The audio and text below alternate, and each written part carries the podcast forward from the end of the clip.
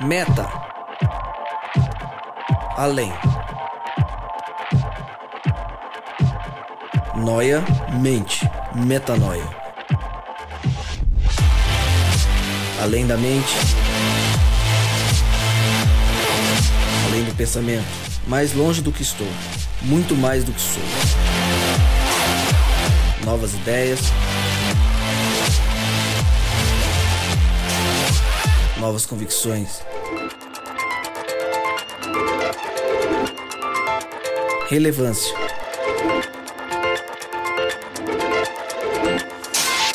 Plenitude. A busca pelo ideal.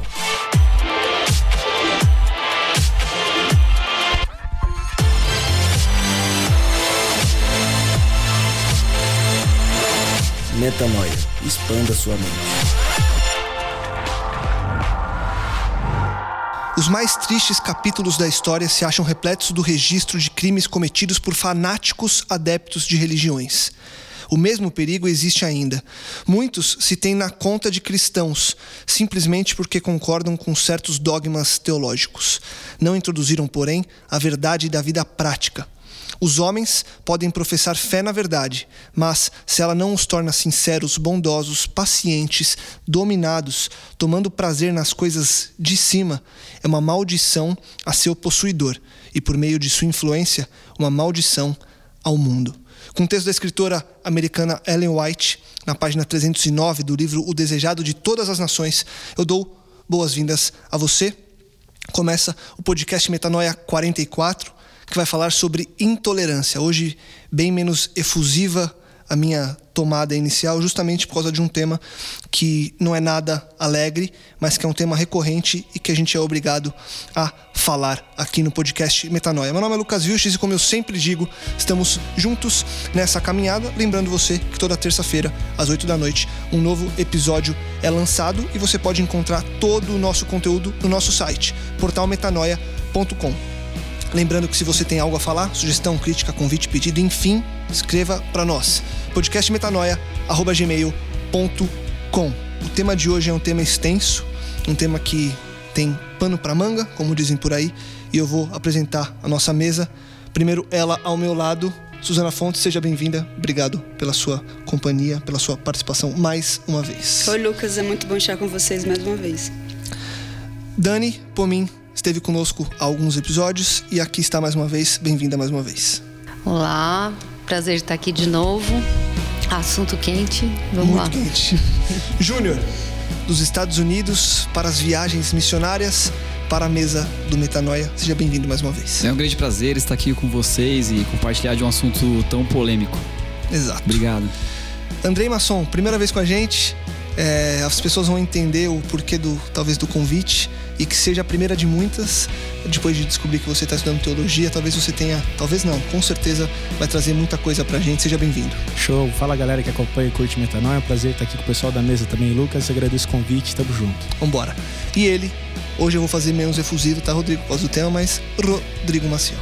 Será que um dia você vai fazer sem esse Não. ro? Não, não vai. Não. Então tá bom. Bem-vindo, mais uma vez.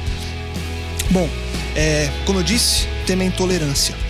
A gente quer fazer desse um podcast que seja o início de uma série que a gente possa falar das, infelizmente, das várias e inúmeras formas de intolerância que existem no mundo, sejam elas políticas, religiosas, esportivas, de gênero, enfim, há uma série delas. Hoje a gente quer falar sobre a intolerância. Talvez a gente entre em alguns temas que têm sido que estão mais quentes, até por causa de fatos que têm acontecido ultimamente no mundo. Mas eu queria perguntar para vocês, para a gente começar, porque muita gente se questiona. É, e o Andrei escreveu um texto lindo, e foi por isso que eu conheci o Andrei, e por isso que eu convidei o Andrei, e a gente vai é, atrás desse texto daqui a pouquinho para trazer para você que não sabe do que eu tô falando. É, muita gente eu tenho lido em redes sociais ou em conversas com amigos cristãos e muita gente está abismada com as coisas. E, cara, o mundo. E aí muita gente olha por outro lado e fala, cara, isso é profético. O amor se esfriaria e eu tenho ouvido pessoas indo por esse lado. Pensando nisso, sabendo que o amor vai se esfriar cada vez mais. Esse cenário de. Vamos chamar um cenário de horror, porque é, um, é horrível a gente viver isso. Ele acaba sendo inevitável? E se sim, como lidar com essa. com esse cenário em que a gente está inserido hoje, dessa intolerância constante do mundo? O que, que vocês acham? Na verdade, eu já. Você olhando para o mundo, é, não só na parte ocidental, mas na parte oriental também, é, isso, esse assunto sobre intolerância já é, sempre foi uma constante, né? Eu falo assim até um pouquinho mais porque aqui uns, daqui a alguns dias eu não vou mais estar aqui no Brasil, vou para um, uma região que é bem intolerante Uhum. e isso é muito forte por lá. E, e eles vivem com isso constantemente, todos os dias, e sofrem com isso também da mesma forma e apre- aprenderam a conviver dessa forma. E realmente, você pode ver que o amor se esfria onde tem mais intolerância.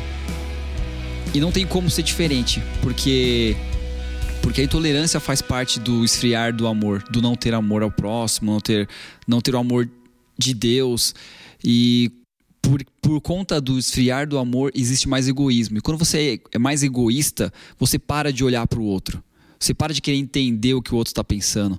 Você para de admirar o outro. E você passa a se admirar, a acreditar no, no que você pensa como verdade. E tudo que, que é fora disso é, é- é- não é mais verdade. né? Uhum. É uma Perfeito. mentira, é um engano. Legal. É, a situação que a gente tem vivido, é, não só no nosso país, né, mas eh, principalmente na, na efervescência de alguns assuntos políticos que têm sido tratados no Congresso e tudo mais, é, que tratam, já pondo alguns assuntos na mesa, né, mas tem três assuntos mais problemáticos que estão sido discu- sendo discutidos: legalização, é, descriminalização e regulação da maconha, aborto e casamento homossexual. E esse- esses assuntos vêm para pauta na mesa do bar, vêm para pauta nas ruas, vêm para pauta nas casas, é, diferenças de gerações, né? Pai que pensa de um jeito, filho do meio que pensa de um jeito, mais novo de outro. E enquanto isso está no, no, no debate, no diálogo, isso é saudável, isso é muito bom. O problema é que parece que as pessoas estão já na gota d'água, né? Na tampa. Qualquer assunto já é motivo de discurso de ódio, de promover o ódio, de um discurso intolerante.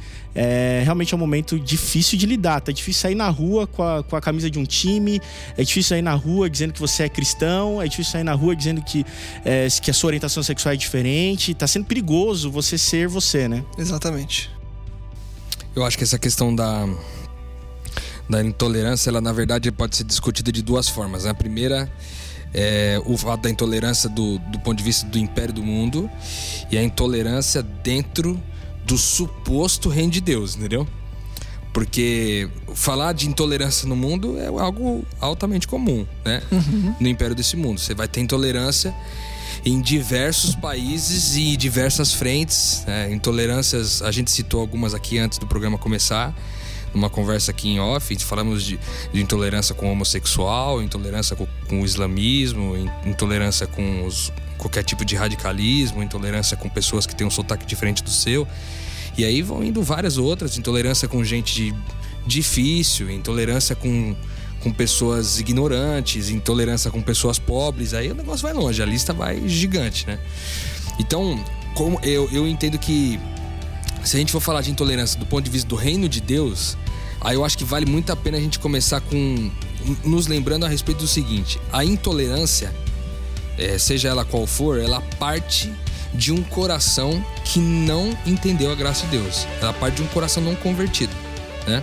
Porque a intolerância, na verdade, ela é a expressão de, de algum tipo de mérito que eu acho que eu tenho em relação ao outro. Porque quando eu não tolero o outro, eu acho que não sou como ele. E muitas vezes, na verdade, eu não tolero no outro o que há de principal em mim, né?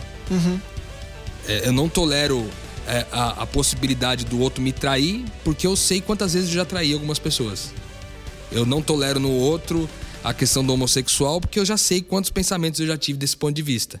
Então, é, é, tem esse lado e tem o lado de, de- da intolerância por simples fato de eu não concordar e não concordo e pronto, acabou, meta a boca mesmo e já era, entendeu? Então, essa intolerância que muitas vezes é, pode começar com uma, uma simples opinião, numa conversa, num bate-papo de, de bar, de, de igreja ou de qualquer outra coisa, como pode também terminar num- num- numa violência, numa briga, num, num assassinato, não sei, uma situação até E, pior. e o problema é que hoje tem sido isso cada vez mais comum, né? Sim. As pessoas ho- hoje, eu- e eu tenho percebido isso, que não há espaço para argumentação hoje. O grande problema é esse. As pessoas é, não há o espaço para argumentação e não há o espaço, que para mim é o pior, para quando você tem algo que na sua cabeça é uma convicção, para uma contra-argumentação. Então as pessoas estão muito pouco dispostas a mudar de opinião. Mas será que a gente não tá muito sensível? Assim, muito carente, muito querendo aprovação pra gente em certos momentos e quando alguma coisa, qualquer tipo de opinião de uma certa forma se aplica a nós ou nos fere, aí a gente não consegue parar e refletir, a gente vira bicho. Não, exato, Né? exato. Assim, eu, eu tava aqui brincando com eles porque eu sou nordestina, moro em São Paulo e já entrei em, em loja que a moça olhou pra mim, falou- viu o meu sotaque e falou assim: "Mas assim, você quer tem certeza que você quer olhar essa roupa?" E aí, quando a gente passa por coisas assim, a gente fica fe- ferido demais e a gente fica intolerante com qualquer tipo de pessoa que vá brincar com sotaque depois. Isso é um absurdo. E o que o Rodrigo está falando é uma coisa muito verdadeira. A gente tem que ter realmente a noção do que é o reino de Deus e permitir que Cristo habite em nós. Porque essas feridas são curadas pelo que Cristo faz na nossa vida, pela convicção da gente, que a gente sabe que nós somos em Deus. E não do que qualquer tipo de opinião que alguma pessoa vai ter a respeito de alguma característica nossa, às vezes. Né? Legal essa perspectiva de quem somos no reino, né? Exato. E Se a gente tem a, a, a noção da nossa posição, do nosso status diante do reino, de que fomos comprados pelo filho, é, pelo sangue do Filho de Deus e agora pertencemos ao reino, que, que, que muda o nosso status na sociedade, né? Muito pequeno essa disputa, esse, esse, ah, esse ranço, esse mimimi pra ser alguém ou pra ter ah, o estereótipo X ou bom, eu, eu sou isso no reino e isso basta. E essa compreensão leva tempo pra gente tomar, mesmo cristãos, né? Leva muito tempo e, e eu insistindo no ponto de vista da graça, de a, de a gente não entender a graça, isso revela pra nós uma, uma informação que pra muitos pode ser bombástica, mas que é puramente possível de enxergar, que nós temos na verdade duas igrejas. Nós temos a igreja visível e nós temos a igreja invisível. A igreja visível, a igreja que é visível, a igreja que se pode ver, no geral ela é conhecida como intolerante. Intolerante com uma série de coisas. Nós tivemos recentemente aí o caso de uma moça, de uma, de uma moça da Ubanda, uma intolerância até do ponto de vista religioso, da Ubanda, que tomou uma pedrada na cabeça porque, cara, achou que era alguma coisa do, do inimigo lá e tacou a pedra na cabeça da pessoa, entendeu? Como que o Lucas falou, é, esse tipo de intolerância que se traduz em violência já começou a se tornar extremamente comum. Então, é, aí você fala, não, mas era um cristão que tacou a pedra na cabeça do, do cara. Mas, cara, será que era um cristão mesmo? Ou será que era um membro da igreja visível de Deus, não sendo membro da igreja invisível dele? É isso, isso que eu ia perguntar, porque. é, e aí acho que é- vale muito a pena a gente ir nesse ponto que o, que o Rô trouxe. Porque se a gente for falar da intolerância é, no que a gente chama de mundo, né? No, enfim, na vida que o mundo prega, infelizmente é normal, porque, cara, talvez a base não seja é, exatamente o amor. Mas quando a gente olha pra dentro do que a gente chama de igreja, mas por saber que nós somos igreja, que a nossa reunião de pessoas é uma igreja, cara, como explicar isso? E aí, eu- e aí eu faço uma pergunta pra vocês para que é, não é um julgamento, é um, são fatos. Quando acontece isso, é pensando na graça, e nesse entendimento do reino, há cristãos e cristãos, como dizem, ou há uma identidade falsa? Sim, há uma identidade falsa. Eu acredito. Eu é, lendo sobre isso no Obstinado Amor de Deus, do Brennan Manning, que ele fala sobre o impostor. É, eu sou cristão, mas eu sou impostor. Sou falsão. Aí ele traz aqui, ó, o impostor extrai sua identidade das conquistas do passado e da adulação das pessoas. Já o verdadeiro eu reivindica sua identidade com base no fato de ser amado. Encontramos Deus no corriqueiro da vida, não na busca por picos espirituais e por experiências místicas extraordinárias, mas simplesmente no fato de existirmos. Eu existo, a graça existe pra mim. Eu sou amado, eu amo. Uau. Se, a- se o amor não passa por mim, como é que eu vou ser tolerante, gente? E aí eu não vou virar E eu não bicho sou quando alguém se cristã, comportar porque comigo. Cristo é amor. Como é que eu sou cristã se eu não amo? Não tem. Ele diz isso, né? Se você não ama o seu irmão, não diz que você tem parte comigo. E você vê, existe um passo anterior novamente. Quando a gente fala da graça, né? Do conhecimento da graça, do entendimento que você é amado por Deus e tal. Pra você entender a graça, compreender a graça completamente, a própria Bíblia diz ali, quando Jesus vai citar o caso da mulher que derrama o perfume sobre ele e tal, para você compreender a graça, tem que compreender o quanto pecador você é. E aí é onde está o problema. Quer ver? Eu vou dar um exemplo. É, por que, que eu talvez olhe hoje para um, uma pessoa que é um homossexual e, ou o, um, islam, um cara do Islã, um cara do, do, sei lá, de qualquer lugar diferente que, que são intolerâncias comuns, e olha e fala assim, cara, é, esse cara é, é, semelhante a mim. Porque, cara, eu, o erro dele não é diferente de quando eu, por exemplo, Rodrigo, tô diante de uma mesa e não me controla em relação a um pedaço de bife, bicho. Entendeu? Quando eu entendo que qualquer tipo de, de, de pecado que está associado à palavra de Deus, tudo aquilo que não procede da vontade de Deus, é pecado, Inclusive, a gente já falou sobre isso aqui no podcast de graça, mas inclusive, por exemplo, quando você sabe um bem que tem que fazer, a Bíblia diz isso. Você sabe um bem que tem que fazer e não faz, você pecou. Ou quando você duvida, você peca. A Bíblia também diz isso, porque a dúvida provém de uma coisa que não é fé e tudo que não provém de fé é pecado. Ou se você vai e avança mais do ponto de vista toda vez que você se preocupa é pecado também. Então, se você considerar que tudo isso é pecado, se preocupar, duvidar, saber o bem que tem que fazer e não faz, etc. Essas coisas, se você não consegue compreender que a sua vida é tão miserável porque você faz isso todos os dias, você sempre vai achar que o outro, a qual você não tolera, é sempre inferior a você, entendeu? Porque afinal de contas eu não sou tão pecador assim, vai. Era uma coisa mais ou menos assim. Né? É, sou... é, aquela pergunta do. É, do Rabi para Jesus quando Jesus quando ele faz a pergunta é, que, que eu preciso fazer para ser salvo? Jesus falou assim: você conhece os mandamentos e tal, ama o teu próximo como a ti mesmo. E aí o, o escriba fala assim: mas quem é o meu próximo? Essa já é uma pergunta discriminatória, né? Porque ele queria saber: tudo bem, eu sei que eu tenho que amar, mas qual próximo eu devo amar? Eu devo amar aquele que parece comigo, eu devo amar aquele que tem a, a mesma fé que eu. Qual o limite, né? Quem é, que eu não preciso aquele, amar, né? Aquele cara lá eu não vou amar, né? É olha a quando... orientação sexual dele, olha a aparência dele, olha, olha o estereotipo dele, olha. Esse aí não, né, Jesus? Aí Jesus pega e coloca a minoria da época, né? A principal minoria e mais é, é, que, que sofria maior intolerância era o samaritano. Jesus fala assim: deixa eu te explicar. Você tem que amar essa minoria aqui não serve o teu amigo, tem que ser esse cara. E, e, quando o escriba, quando Jesus devolve a pergunta, o escriba nem fala o nome da nacionalidade do cara, nem do cara. E Jesus pergunta: quem é o próximo nessa história? Ele podia falar o samaritano, ele não, não aceita isso. Ele vira e fala assim: aquele que agiu de misericórdia para com o homem. É, é, é, é incrível, Lucas colocou a ideia de, puxa, a gente esperava isso da, do reino da sociedade comum, né? Não do reino de Deus, essa intolerância. Mas eu acho que falta uma compreensão de é, deixar claro, de estampar na, na dentro das igrejas. É, quando a gente entra numa empresa, você tem sempre um lugarzinho especial para o MVV, né? Para missão, visão e valores. Parece que se perdeu um pouco do que é a missão da igreja, de qual é a visão da igreja e quais são os valores da igreja. Você tem uma missão que é ir levar o evangelho. O evangelho é boa nova. Aí eu vou no púlpito das igrejas, eu entro numa igreja, às vezes nos púlpitos, pregadores do caos pregadores do medo, da, da, da, má notícia, não da boa notícia. Ele tem uma boa notícia para levar para as pessoas e lá da frente ele só leva uma má notícia. a questão do, da, da visão. parece que as pessoas não sei onde isso surgiu, mas é, é, perceptível quando se observa a ideia de que as pessoas têm a impressão de que a, a, visão para a igreja é nós somos a reserva moral da sociedade e precisamos impor goela abaixo da sociedade a nossa moralidade. Enquanto não fizermos isso, é nossa responsabilidade fazermos isso. Aí quando ela se vê numa situação em que a sociedade está tomando um rumo que é diferente daquilo que ele, como cristão e como igreja, pensa, ele fala: eu preciso agir, eu preciso atacar. Preciso mudar o comportamento das pessoas. Isso, mudar o comportamento. Sendo que a visão não é essa, a visão é. Sabe quando vão saber? João 13, 35. É Jesus falando: Sabe quando vão saber que vocês são meus discípulos? Quando vocês amarem uns aos outros. Ele não falou assim. Vão saber que vocês são meus discípulos quando vocês deixarem de usar isso, de beber aquilo, de frequentar tal lugar, de tirar aquele negócio de, de determinada parte do seu corpo. Não é isso que faz de você um cristão. O que faz de você um cristão é a capacidade de entregar amor. Essa é a visão para a igreja. Eu tenho que ser um hospital, não um tribunal parece que isso se perdeu também. E, bom, e aí deixa os outros falarem, né? Do pessoal Olha, você me, mencionou os samaritanos e falou de comportamento. Tem um, uma história na Bíblia, em Lucas 9, 53, eu acho muito interessante, acho que fala muito o que você estava mencionando aí. Nossa, você vai pegar tudo. É, Lucas 9, a partir de 51. Ora, quando se completavam os dias para a sua assunção, manifestou o firme propósito de ir a Jerusalém.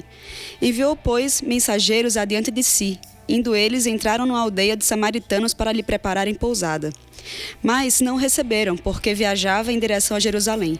Vendo isto, os discípulos Tiago e João disseram: Senhor, queres que mandemos descer fogo do céu para consumi-los? Como Elias também fez? Ele, porém, voltando-se, repreendeu-os e disse: Vós não sabeis de que espírito sois, pois o Filho do Homem não veio para destruir as vidas dos homens, mas para salvá-las. É, assim, essa, é, para mim, essa, essa pequena passagem representa muito o que você está falando, porque a gente quer, às vezes, mudar o, simplesmente o comportamento das pessoas. Só que Cristo quer mudar muito mais do que o comportamento das pessoas. Sim, eu, eu não vejo. Desculpa, eu não vejo no evangelho um evangelho behaviorista, comportamentalista. É, é muito pequeno mudar comportamento. É, a mudança tem que ser de cosmovisão. E é, é impossível, porque o nosso comportamento é perfeito. E não será, né? Então, assim, a gente quer mudar o comportamento, só que a gente olha pra gente, o nosso comportamento também tem problemas. E aí a gente vê o nosso amigo que tem uma visão política de um lado e o outro que tem uma visão política do outro, e um, um querendo não simplesmente convencer com os argumentos, mas mostrar também muda até o comportamento das pessoas, de todas as formas, né? Até na sociedade. E aí, quando o Cristo fala assim, eu vim salvar, ele ele mostra pra gente, mostra pra mim, mostra pra vocês, até com o que aconteceu na própria vida dos discípulos, é, é muito mais do que uma mudança de comportamento. É uma mudança de identidade, a gente teve um podcast sobre isso, é uma mudança de quem eles são. E aí isso, isso vai refletir no comportamento, mas pelo que, pela forma que Deus atua na vida deles. Não simplesmente porque tem que mudar, porque eu acho que você tem que ser como eu. Eu acho que até mais do que uma mudança de identidade, talvez, seja o conhecimento da sua verdadeira identidade. Né? Porque na verdade é, a gente entendeu que essa identidade é uma coisa que é inerente, ela nasce em mim. A Bíblia diz que o Espírito Santo foi derramado sobre toda a carne. Ela tá lá em todos. E aí talvez o nosso trabalho seja fazer para você, cara, você não é isso aí, entendeu? Você, Deus criou você para ser outra coisa. Então não é que a gente vai mudar a nossa identidade, mas a gente vai conhecer de fato qual é essa identidade que a gente tem desde o nosso DNA e a gente não sabia. Então é, é muito importante é, considerar esse fato. Eu gostaria de insistir um pouco no ponto de vista da, é, da separação, porque assim, às vezes você está ouvindo a gente aí agora, talvez você não seja de religião alguma e tal, a gente tá, tá, tratando bem aqui do ponto de vista de igrejeiro, né? Uma linguagem até um pouco crente, vamos dizer assim, é, quando a gente fala de intolerância, porque a gente vê isso muito nas igrejas e você que está ouvindo a gente deve pensar como a gente também que, infelizmente, é, um dos lugares mais intolerantes é a própria igreja. Só que existem essas duas igrejas. E é importante você lembrar, pensar nisso. Existe a igreja que é visível, é a que está na televisão, é a que prega prosperidade, que prega que quando você orar, os seus inimigos vão ser todos destruídos e que não vai ficar ninguém, você vai ficar de pé e todo mundo vai morrer de volta. E esse, esse tipo de, de, de pregação nada tem a ver com o evangelho. O evangelho prega esse amor abnegado, esse amor que, que suporta uns aos outros, que tolera uns aos outros. E então é, é, é importante, você que ouve a gente, é, é, pensar em duas coisas a respeito disso. A primeira é: de qual igreja eu faço parte? Eu faço parte só da igreja visível? Ou eu faço parte da igreja invisível de Deus, que é basicamente eu que nasci de Deus porque entendi a graça de Deus, conheci a graça de Deus, fui, fui abençoado com essa, com essa oportunidade de conhecer quem Deus é e agora eu posso manifestar e traduzir através da minha vida quem Deus é para o mundo. Então esse é o primeiro ponto. O segundo é, qual que é a régua que eu utilizo para o outro? Uma vez que eu entendi para mim aqui agora que eu fui amado, que eu sou pecador e tal, qual é a régua que eu utilizo pro outro? Então, eu faço parte dessa igreja visível da, ou da invisível? E segundo, qual é o meu testemunho? É baseado na regra que eu uso? Qual é o testemunho para as pessoas à minha volta? Quando há uma discussão sobre uma determinada classe ou um determinado tipo de comportamento que as pessoas são intolerantes, qual é a minha posição? É ser intolerante também? Ou é defender o sentido contrário, defender o amor que muda tudo, né? O que seria? É, Rodrigo, é, falando, tocando nesse assunto, nesse ponto, é, é interessante que assim, no mundo que a gente tá número globalizado e tudo mais, internet, todo mundo tem acesso a tudo. É, o mundo transmite pra gente, nós mesmos acaba sendo, acabamos nos cobrando de ter um ponto de vista sobre qualquer tipo de assunto. Então, isso. quando você tem um ponto de vista sobre qualquer tipo de assunto, o que acontece? Você automaticamente começa a defender esse ponto de vista. Muitas vezes eu mesmo já me peguei sendo intolerante. Falei, meu, acho que eu tô sendo muito intolerante colocando desse jeito, né? Colocando dessa forma. Então, assim, na verdade, algumas vezes a gente acaba, acaba se deixando levar por esse tipo de pensamento. Não, eu tenho que ter um ponto de vista, eu tenho que tomar, tô, me, me, posicionar mediante esse assunto. E às vezes você até se posiciona como assim: não, eu não sou intolerante. E você acaba sendo intolerante pela sua tolerância, entendeu? Então acaba sendo uma coisa até meio que engraçado. O importante é você sempre ter em mente, assim como você falou, você tem que entender a graça, entender o conceito. entender a essência. Você pode, em alguns momentos, você pode não, mas em algum momento você escorrega e acaba sendo intolerante. Mas que isso não seja, não se, não se torne um hábito na sua vida, porque é isso que forma o seu caráter.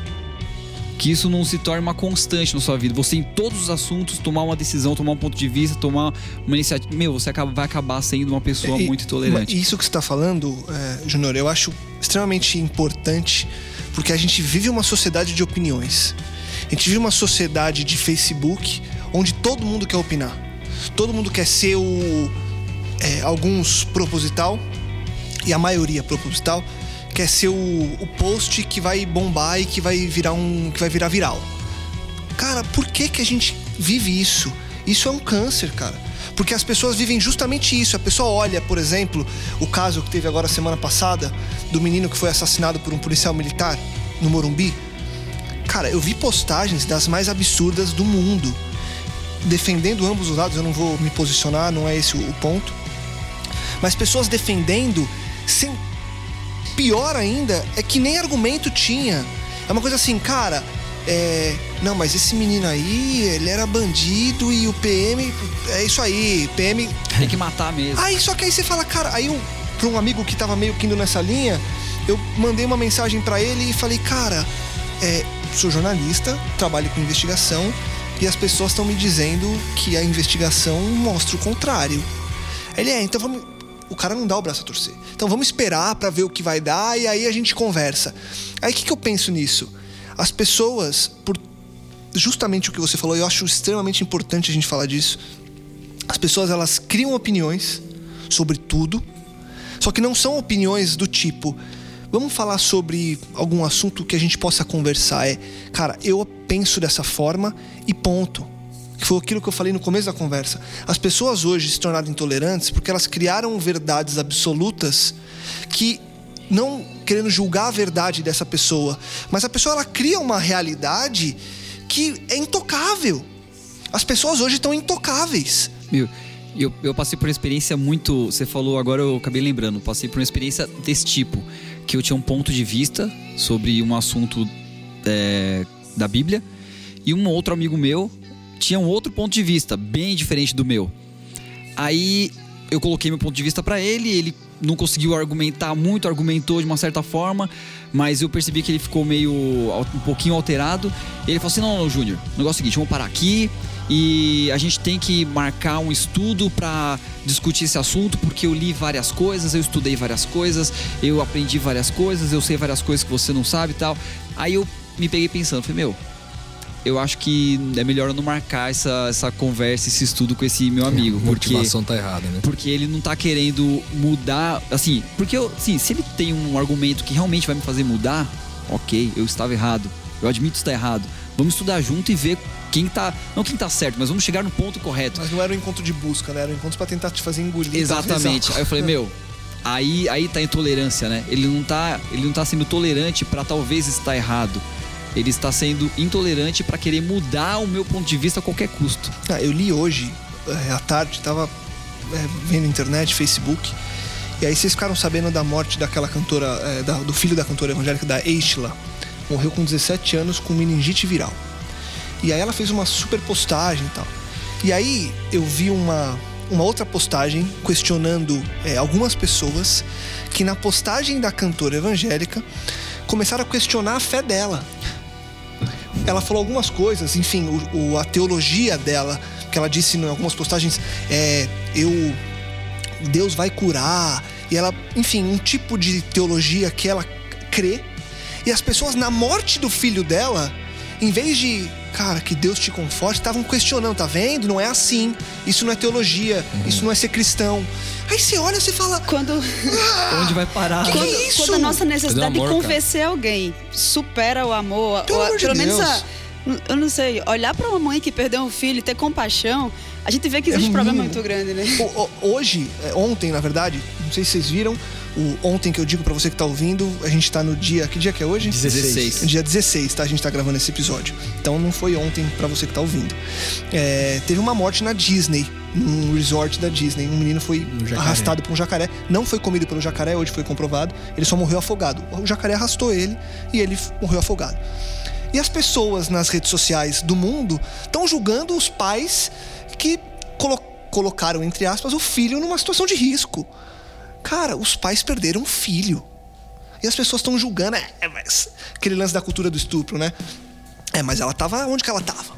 Que roupa que ela tava tava vestindo? prestando atenção. Pelo amor de Deus, gente. Que- o que, que é isso? O que, que é essa sociedade que a gente está vivendo hoje que prefere colocar a opinião dela acima de uma, de uma, de uma demonstração de compaixão?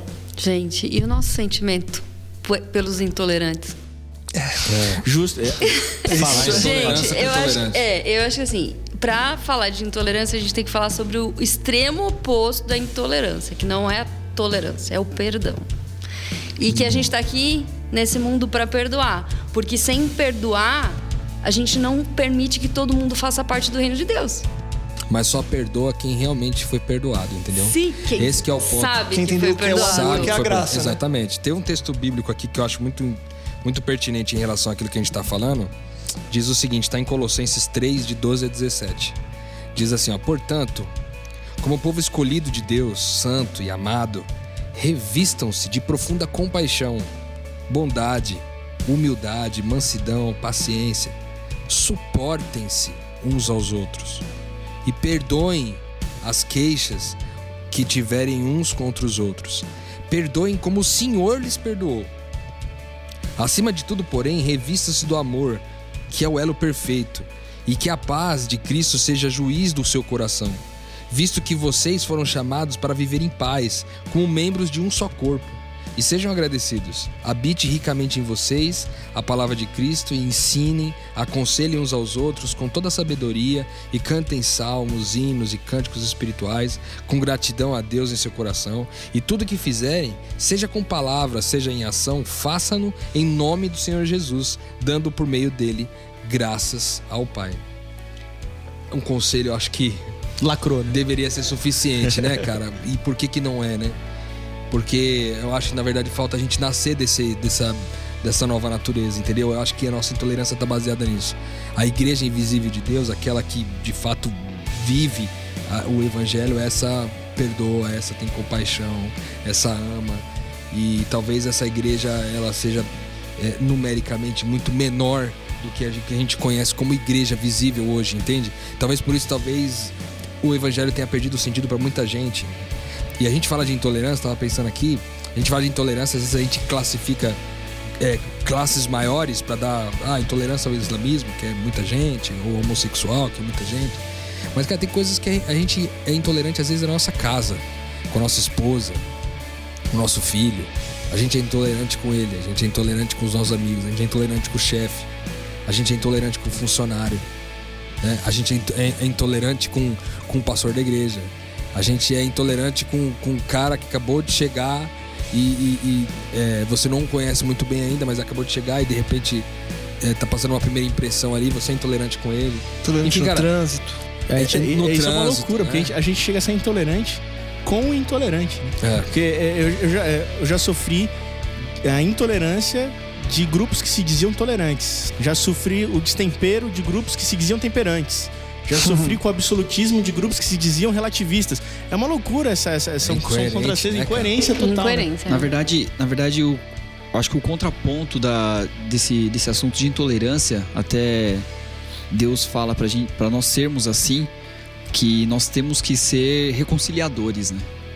Porque intolerância existe de todos os lados. Existe o, a- as pessoas que são intolerantes com certos assuntos. O, o cara que, que gosta da Dilma e os que não gostam. E aí? Eles vão brigar entre si, sabe?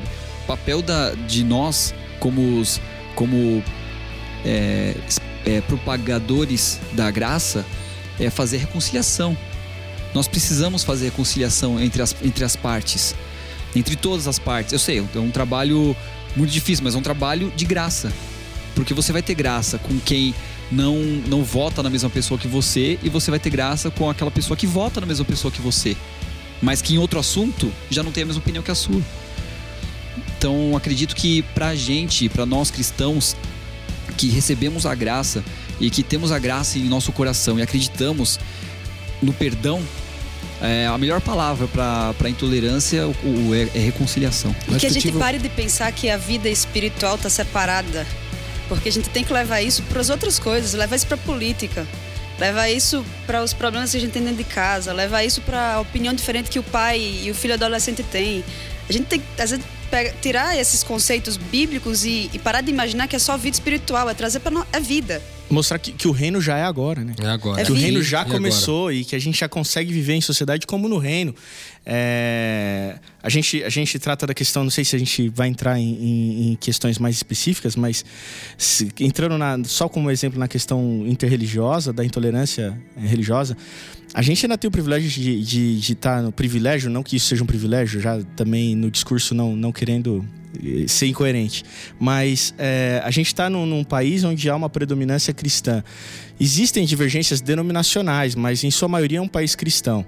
Quando você fala de intolerância religiosa, você não está falando do, do, batista que não tolera o assembleiano ou que não tolera o outro cara da outra denominação. Você está falando embora do, exista. Né? Embora exista. Mas você está falando do cara, ainda assim, todos são cristãos. A gente está falando do cara que é cristão e, e, o cara que é muçulmano, o cara que é budista, bom, afim, as, o judeu, as religiões. É, e como dirimir isso, né? Essa, essa esse distanciamento? Porque você tem lógicas em choque que são inegáveis. Então é importante a gente colocar uma coisa: tolerar não é você se tornar igual ou, ou afirmar que, que todas as lógicas estão igualmente corretas ou que todas as lógicas estão, são igualmente aceitáveis. Não, mas é o entendimento de que você tem que aceitar o ponto de vista do outro, não necessariamente se tornar o outro. Porque quando você fala da questão religiosa, há lógicas em choques inegáveis que você não vai se tornar o outro para se mostrar bonzinho ou tolerante, né? Eu vou preservar e permanecer com a minha ideologia, com aquilo que eu creio, que eu entendo, mas eu vou dialogar. Esse diálogo é que não tem acontecido. É, é um distanciamento. O mundo ocidental não aceita os caras lá do outro lado para um diálogo. Pode falar. Conseguir, conseguir pensar igual, desculpa, conseguir pensar diferente sem desprezar a outra pessoa. A empatia, é. né? Se colocar no lugar do outro. Sem pisar na pessoa porque ela pensa diferente de você. E, e sem, sem querer que... sobrepor a sua a sua verdade, entre aspas, né? Porque Justo. tem isso, eu tenho lido de pessoas que falam, não, mas a Bíblia diz isso, então eu tenho que ir lá e tenho que falar o que é a verdade para ele você tem que se, se abster dessa, dessa perspectiva de que você é o detentor da verdade, né? E assim, entender a, a, posição do outro. Agora, maneiras disso, de, de, não acontecerem mais coisas como tem acontecido, né? Em Paris, Orlando e afim, né? É, é eu, eu, não consigo é, entender, por exemplo, o cristianismo ele por um tempo também passou por processos desse tipo, né? E tentar impor a força no mundo a sua, a sua ideologia, né? a sua teologia e tudo mais. E isso acabou quando o cristianismo sofreu uma secularização. Então, quando ele conseguiu é, se identificar cada vez mais, se misturar com a sociedade, hoje você não discrimina mais na rua um cara que é crente ou do não crente, necessariamente. Você discrimina um cara, um islã, um cara do, de, um, uhum. de um cristão.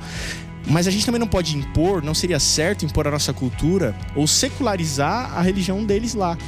Então é uma, é uma dificuldade muito grande de preservar a ideologia, a identidade deles, a religião, a, a teologia deles, é, sem, que é, sem, sem, sem que isso seja um problema para, para o outro também, né? Sem que isso continue sendo agressivo como tem sido. É, é complicado discutir o é. assunto é. sem, é sem propor também algo, como, né? Como cristãos, a gente precisa entender uma coisa muito importante. Eu acho que colocar em prática também. É, você, você falou do que a gente tem para levar, que é o evangelho, o evangelho eterno. Né? A gente acredita nisso. E isso é uma coisa que é bem até fundamentalista em certos pontos. Mas a gente, a gente entrega o evangelho eterno. O trabalho de convencer, ou de trazer, hum. ou de qualquer outra coisa, a gente acredita que o Espírito Santo faz isso. A gente tem que deixar o Espírito Santo fazer isso. Nós somos porta-vozes. E que o Espírito Santo faça o trabalho dele a gente não pode tentar fazer o trabalho do Espírito Santo. Esse lance do, do mistério, é, desculpa, Lucas. Esse lance do, do, do, mistério de Paulo, tem um texto bíblico aqui de, de Gálatas 3, 26 a 29, que vai dizer assim: ó, Todos vocês são filhos de Deus, mediante a fé em Cristo Jesus, pois o que em Cristo foram batizados, de Cristo se revestiram, e não há judeu nem grego, escravo ou livre, homem ou mulher, pois todos são um em Cristo. Jesus. E se vocês são de Cristo, são descendentes de Abraão e herdeiros segundo a promessa. É uma desclassificação nós total, somos né? toda mais uma família, entendeu? E eu, eu gostei muito do que o, o, o Júnior disse para nós, cara, porque me abriu uma perspectiva aqui, deu um print de metanoia aqui, que é o seguinte: o lance da a perspectiva da, da reconciliação, a gente en- entendeu aqui juntos, você que ouve o podcast Metanoia há algum tempo, que a nossa missão, né? A missão de Deus do qual a gente participa é a missão de reconciliar as pessoas com Deus e reconciliar as pessoas umas com as outras. Né? Essa é a nossa missão. né? Nós já estudamos isso aqui. E o quanto é importante do processo de vencer a intolerância, a gente se lembrar que a gente está vivendo em missão, entendeu? E vivendo em missão na missão que é de Deus, percebe? Porque se em muitas vezes eu vou ser levado ao ponto de, cara, de ficar nervoso, de não querer tolerar, de não tolerar o caso do trânsito, de não tolerar o cara que pensa diferente de mim, de não tolerar um monte de coisa, mas eu tenho que lembrar que eu estou em missão. É mais ou menos quando você está trabalhando lá no seu escritório, fazendo uma determinada atividade, e aí acontece alguma coisa à sua volta aqui, mas você tem que estar focado, porque às, três horas da tarde você tem que entregar aquilo que você prometeu pro seu chefe entregar. E aí aquele negócio aqui, é, às vezes está caindo o mundo aqui do lado, mas você está concentrado para terminar o trabalho que você terminou, que você tem que terminar. Então acho que essa consciência de missão também, de entender que eu vivo em missão, também nos ajuda a lembrar, tipo assim, cara, eu tenho que ser mais tolerante, porque afinal de contas meu objetivo é reconciliar as pessoas e etc. Então eu achei muito pertinente isso que o, que o Júnior disse aí, foi metanoia. Eu, eu queria trazer um só um ponto, porque eu acho que a gente está indo para um ponto é mais conclusivo, é do, do que na prática a gente deve tomar como postura, sendo essa pessoa que não vai ser intolerante, que vai pregar esse amor. Eu queria antes só dar um passo é um pouco para trás para ler o texto que o Andrei é, publicou nas redes sociais. Eu disse que a, você que está escutando a gente talvez é, nem sabe do que eu estava falando. O Andrei essa semana é, em cima do que aconteceu em Orlando, aquele massacre horrível que aconteceu dentro de uma, uma boate em Orlando. Ele escreveu um texto que foi muito compartilhado. é, e por depois dar uma, uma vasculhada no seu Facebook, eu vi que você não é um cara desses que eu falei lá atrás que fica escrevendo para viralizar, até porque eu vi que foi e é um- a pergunta que eu vou fazer para você depois é essa. Foi talvez o primeiro texto nesse sentido, uma coisa grande, mais profunda que você escreveu, pelo menos nos últimos meses da minha pesquisa que eu fiz no seu Facebook. É, e aí a gente volta todos juntos depois que, que eu, que eu trouxer esse papo do, do Andrei, pra gente talvez colocar essa conclusão de como nesse cenário todo a gente ser isso que o Rô trouxe. O texto do Andrei, então, abrindo aspas para ele. Como explicar para minha filha de 5 anos que o fundamentalismo religioso produz homens que são capazes de entrar em uma casa de divertimento e matar 50 pessoas apenas por terem uma orientação sexual diferente da dele? Ajudem-me, religiosos. Esses dias, um crente, me perdoem por ele, me abordou na saída de um estabelecimento religioso e fez uma exortação. Andrei, você precisa pregar aos jovens combatendo a homossexualidade. Isso precisa ser combatido. Respondi que preferi exortá-los contra a homofobia. Entendo que seja isso que deva ser combatido. A Bíblia, mesmo que alguns tentem interpretações criativas para concluir o contrário, é bem clara na sua posição de desaprovação às relações homossexuais. Contudo, ela faz isso em pouquíssimos versos e não diferente de quando condena a fofoca, a mentira, a língua que mata, a crítica, a condenação precipitada. Percebo que a Bíblia se preocupa muito menos com a homossexualidade do que com a homofobia.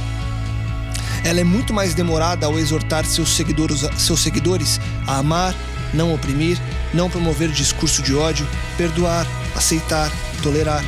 Lembrando que homofobia tem uma significação semântica que vai além da definição simples de, entre aspas, medo de homossexuais. Todo aquele que, discurso, que promove o discurso de ódio repercute preconceitos e estereótipos, que faz uso do poder simbólico para oprimir ou reprimir o outro, apenas por não concordar com sua orientação sexual, é considerado um homofóbico. Quer me perguntar o que a Bíblia pensa sobre homossexualidade? Simples e objetivo. Ela desaprova.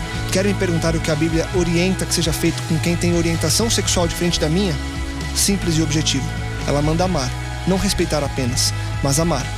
A história tem mostrado uma triste realidade. Certos tipos de religiosos costumam ser uma maldição ao mundo. Fecha aspas. Por que você escreveu isso? Cara, tem uma, tem, tem uma razão, além do fato em Orlando, né? É, eu tava numa igreja, claro que não vou dizer o nome, e eu tava pregando. E no meio do- da mensagem, por uma razão pertinente a- a- ao que eu tinha preparado, eu falei exatamente isso está aí no meio do texto, é, dizendo que a Bíblia ela de certa forma condena as relações homossexuais, mas ela se preocupa muito menos com a homossexualidade do que ela se preocupa com a homofobia. Então, é, se você vai falar que a Bíblia ela é contra a homossexualidade, você tem que antes disso perceber que ela é muito mais contra a homofobia. Né?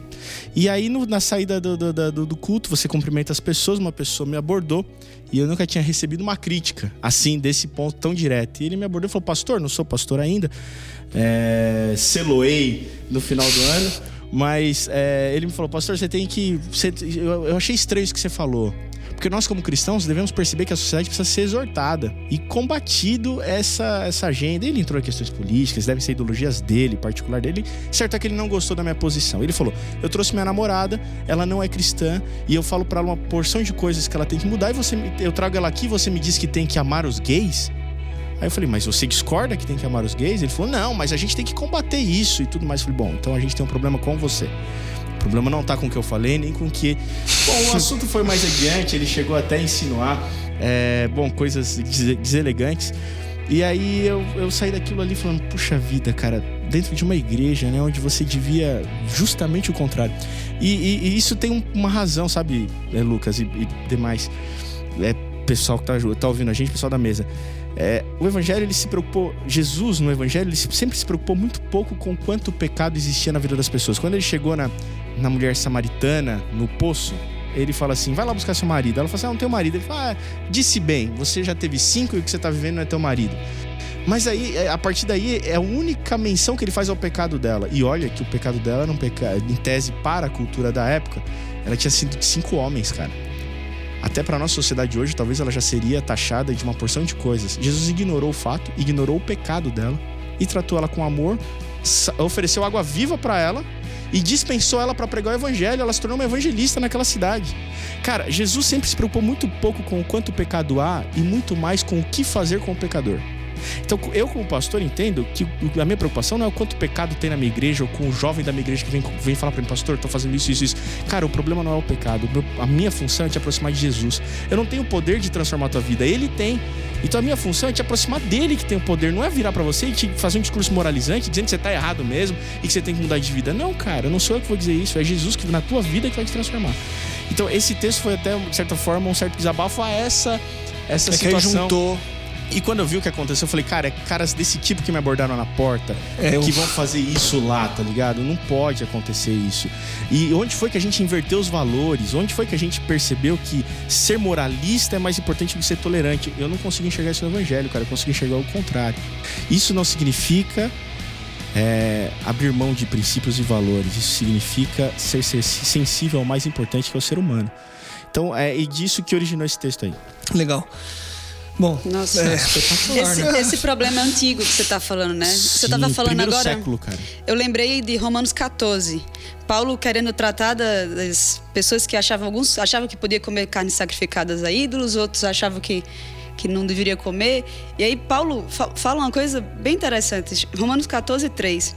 Aquele que come de tudo não deve desprezar o que não come, e aquele que não come de tudo não deve condenar aquele que come, pois Deus o aceitou. Quem é você para julgar o servo alheio?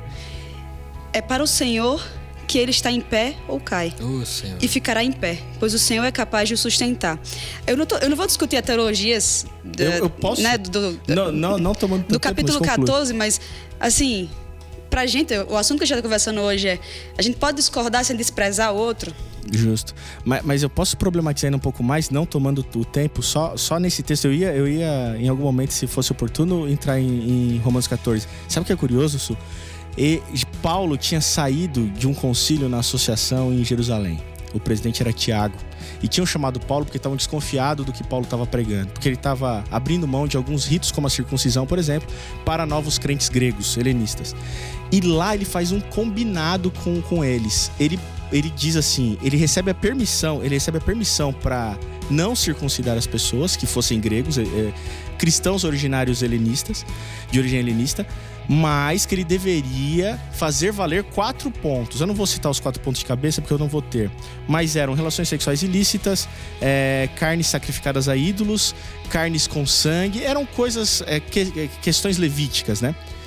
Ele prometeu no concílio, na reunião, em Atos 15, que ele abriria, que ele, ele toleraria, ou melhor, que ele aceitaria a, a não obrigatoriedade da circuncisão, mas que ele continuaria fazendo valer esses quatro pontos. Quando chega em 1 Coríntios 8, que é o mesmo assunto de Romanos 14, ele se vê no problema da carne oferecida a ídolo, que ele prometeu lá e fechou junto com a igreja de que isso era errado. E aí ele percebe que era necessário adotar a tolerância. Por isso que o, o títulozinho do capítulo de Negrito, que não é de Paulo naturalmente, mas está lá, tolerância. É, ele, ele tolera em prol de, de, de, levar o evangelho àquelas pessoas. Cara, se o cara come é, carne oferecida a ídolos e ele entende que aquela carne não está contaminada, você que não come, ok, não vamos discriminar um ao outro. E ele ainda diz assim: o forte na fé é o cara que come. E ele diz: eu, ele se inclui, né? Eu, como forte na fé, como essa carne oferecida a ídolos, porque eu percebo que não tem nada a ver. Mas ele coloca uma responsabilidade. O fraco na fé tem que amadurecer na fé. Mas a responsabilidade é você, como forte, tolerar. Se você percebe que vai escandalizar isso, ele fala em 1 Coríntios 8, né? Se percebe que vai escandalizar aquele mais fraco, então se abstenha. Isso é maturidade espiritual. Eu sei que não tem problema fazer aquilo, mas eu percebo que aquilo vai gerar um problema na fé do meu próximo. Então eu que sou o mais maduro me abstenho. Não me abstenha porque tem que se abster. A Bíblia também não é, não é um livro de abstinências. Não é um livro de Não é também. uma vida de, de abstinências, cara. E Paulo deixa isso claro em vários momentos. Cara, Colossenses 2, 22, quando ele fala assim: quando chegar gente falando que não pode ir em tal lugar, que não pode tocar naquilo, que não pode usar aquilo, isso é, é, pra, é, é falsa piedade, ele fala. E como tem gente com falsa piedade Fala, na igreja. fuja da né? falsa piedade. Falsa e, religião, né? Justo. É a questão de maturidade na fé. Bom, a gente ficou meio igrejeiro, né, no discurso. Me perdoem aqueles que estão nos ouvindo, mas eu acho que deu para entender o que eu quis dizer. Não, mas é. Talvez é, isso é fundamental, porque a gente não ficou igrejeiro no sentido de das regras e liturgias. A gente ficou igrejeiro no sentido do que o Rô trouxe da igreja invisível, da igreja que é a igreja de Cristo, que é essa a igreja que entende o amor, que entende a tolerância e que vive isso na prática. Eu acho que esses últimas, as últimas falas trouxeram é, pontos fundamentais para que a gente concluísse. É, como eu não olhei para nenhum, normalmente eu olho para ver. Alguém tem algo a acrescentar fora tudo isso que foi dito? Fique à vontade ou cale-se até o próximo episódio. Posso ler um parágrafo aqui do, do Brennan? É, falando de perdão ainda, né? O chamado para viver como filhos perdoados e perdoadores simplesmente não deixa ninguém de fora. As exigências de perdão são tão amedrontadoras que parecem humanamente impossíveis. Então parece que é impossível perdoar. Estão simplesmente além da capacidade e da vontade humana, que não experimenta a graça. Apenas a confiança usada numa fonte maior que nos, que nos pode capacitar a perdoar as feridas causadas pelos outros. Em momentos limítrofes como esses, há somente um lugar para o qual devemos correr: a cruz. Uau! Que é o que? O sacrifício? O sacrifício em prol do outro. Em prol do outro. Essa é a cruz de Cristo. E para você, então, eu deixo também uma propaganda para você que não ouviu. Volta lá no podcast 10, que a gente falou sobre perdão. Então, porque é fundamental entender o perdão para talvez você entender essa tolerância. Gente, espetacular. É, e a gente vai fazer uma série mais longa, entrando em cada um desses pontos, para que a gente consiga entender e aprender a, a, tolerar cada uma dessas classes representadas no mundo. Suzana, Rô, Andrei, Júnior, Dani, obrigado. Foi um, um dia de muita expansão de mente. A você, mande seu e-mail para nós se surgiu alguma dúvida, vontade de escrever, enfim, podcastmetanoia.gmail.com e aquele convite de todo final de episódio. Compartilhe, divulgue e ajude que mais pessoas também possam expandir a mente. Semana que vem, claro, tem muito mais. Metanoia, expanda a sua mente.